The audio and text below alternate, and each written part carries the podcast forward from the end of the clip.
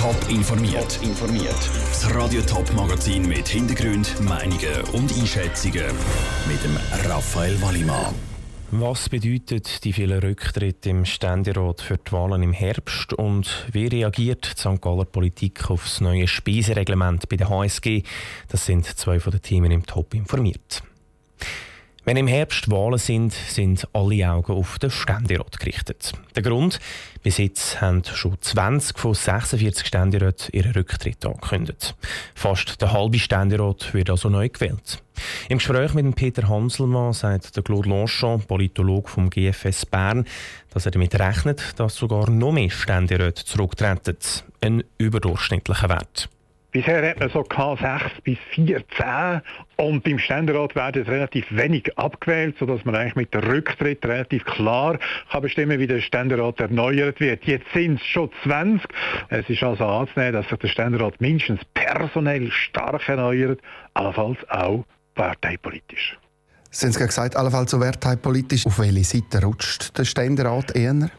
Das ist äh, schwer zu sagen, bevor man dann auch die Kandidierenden in den verschiedenen Kantonen kennt, weil die Konstellation, die personelle Zusammensetzung der Bewerber spielt eine größere Rolle als das beim Nationalrat. Da kann man die, Sitz, die Sitzverteilung besser abschätzen. Und ich denke aber, dass die SP mit ihren zwölf Ständeräten wahrscheinlich am meisten zittern muss, ob sie im nächsten Ständerat auch so weit vertreten sein wird.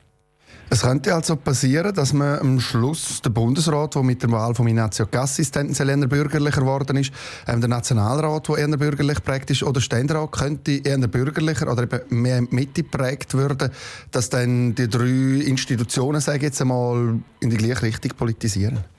Das halte ich für übertrieben, weil im Ständerat hat die SVP fünf Sitze im Moment und mit der FDP zusammen gibt es bei weitem keine Mehrheit für eine rechte Allianz, anders als im Nationalrat, anders als im Bundesrat, wo das möglich ist, wenn sich SVP und FDP miteinander arrangieren, können sie eigentlich auch allein regieren oder Gesetze erlassen. Das wird im Ständerat, auch im nächsten Ständerat nicht der Fall sein, weil die SVP muss sogar mit Sitzverlusten rechnen bei den nächsten Nationalratswahlen. Es ist bei weitem nicht sicher, dass sie so viel könnte dazu gewinnen, dass sie könnte mit der FDP zusammen wirklich ein Gewicht im Ständerat haben, das vergleichbar wäre wie der Nationalrat der Politologe Claude Longchamp im Gespräch mit Peter Hanselmann. Schon im März wählt zum Beispiel der Kanton St. Gallen einen neuen Ständerat, im April dann der Appenzell Innerrhoder und an der Landsgemeinde und im Herbst dann auch noch der Kanton Thurgau. Mehr als 100.000 Franken hat der HSG-Professor Peter Sester für Flüge und teure Hotelübernachtungen abgerechnet. Für das ist er jetzt angezeigt und entlassen worden. Und dann hat er auch noch das, Neben das Nebenmandat vom Professor Johannes Rüb Stürm bei der Raiffeisen für Schlagzeilen gesorgt. Die HSG hat jetzt reagiert. Am Morgen hat die Universität St. Gallen ein neues Speisenreglement präsentiert. Wie das in der St. Galler Politik ankommt, im Beitrag von Ruth Schmenzi. So etwas wie die Spesenaffäre darf nicht mehr passieren. Da sind sich die Uni St. Gallen und die Politik einig. Darum hat die Uni St. Gallen ihr Spesenreglement überarbeitet. Zum neuen Spesen überzukommen, müssen die von zwei unabhängigen Personen unterschrieben werden. Die St. Galler Politik begrüßt die präsentierten Massnahmen von der Uni St. Gallen. Das neue Spesenreglement kommt bei der SP-Kantonsrätin Laura Bucher gut an. Ich finde es sehr gut, dass die Universität jetzt das so vor den Tank genommen hat. Wir haben auch in der Finanzkommission festgestellt, dass es da wirklich Mängel um hat, dass das Reglement teilweise auslegungsbedürftig ist. Jetzt müsse das neue Spesenreglement auch einfach konsequent umgesetzt werden. Auch so sollten in Zukunft so Affären nicht mehr vorkommen. Auch die SVP schaut dem neuen Spesenreglement positiv entgegen, wie der SVP-Fraktionspräsident im Kantonsrat Michael Götte sagt. Wichtig ist, dass es jetzt einfach korrigiert wird und angepasst wird. Und das ist, glaube ich, für uns im Fokus, dass man wirklich jetzt die grössten Fehler der Vergangenheit korrigiert. Das ist eingeleitet und, äh, und versucht, die auch entsprechend zu folgen und vor allem aber eine klare Regelung für die Zukunft hat. Zusätzlich zum neuen Spesenreglement will die Uni St. Gallen Nebenjobs von ihren Professoren veröffentlichen. Auch diese Massnahme kommt bei den Partien sehr gut an. Der Beitrag von Ruth Schmenzi. Alle Informationen zu den Spesenaffären von der Uni St. Gallen gibt es auf toponline.ch. Wer etwa mal im Ausland ist, der weiß, was für ein Luxus das Schweizer Hahnenwasser ist. Wenn man Durst hat, einfach einen Schluck vom Hahn nehmen. In der Zürcher Politik ist das Hahnenwasser jetzt gerade aber vor allem etwas. Ein riesiger Streitpunkt. Am 10. Februar stimmt das Stimmvolk vom Kanton Zürich über das neue Wassergesetz ab. Was da so zu streiten gibt, im Beitrag von der Elena Oberholzer.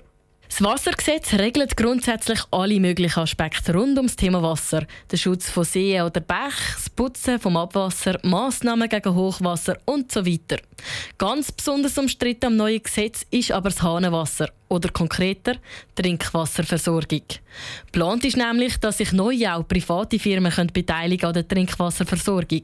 Bis jetzt ist das Sache von der Gemeinden und geht nach dem SP-Kantonsrat Rudi Leis, muss das auch so bleiben. Alle Beispiele im Ausland zeigen, dass Folgendes passiert bei einer Privatisierung der Wasserversorgung. A. Die Qualität des Wassers wird längerfristig schlechter, weil man den Unterhalt vernachlässigt. B. Tarife steigen. Und C die Löhne der Direktion und die Dividenden der Aktionäre steigen auch. Wie die SP sehen das auch die Grünen, die Grünliberalen und die AL. Sie stört am neuen Wassergesetz noch zusätzlich, dass der Naturschutz zu wenig Platz hat und dass der Zugang zu den Seen, dem Greifensee oder dem Zürichsee könnte eingeschränkt werden, weil die Grundbesitzer mehr Recht sollen bekommen. Klar hinter dem neuen Gesetz stehen auf der anderen Seite die SVP, die FDP und die CVP. Das neue Wassergesetz schützt die Trinkwasserversorgung eigentlich noch besser vor Privatisierungen, meint der SVP-Nationalrat Hans Egloff. Nach geltendem Recht, nach altem Recht wäre es möglich gewesen, dass die Wasserversorgung und auch Abwasser privatisiert worden wäre. Jetzt nach neuem Recht gibt es die Schranken. Es gibt keine Möglichkeit zu einer Mehrheitsbeteiligung von Privaten mehr. Das Gesetz beschränkt die Privatbeteiligung am Trinkwasser nämlich so, dass eine Mehrheit immer bei der Gemeinde muss bleiben Für die Bürgerlichen ist es dazu dringend nötig, dass der Kanton Zürich das neue Wassergesetz überkommt. Das aktuelle ist aus dem letzten Jahrhundert und sage veraltet.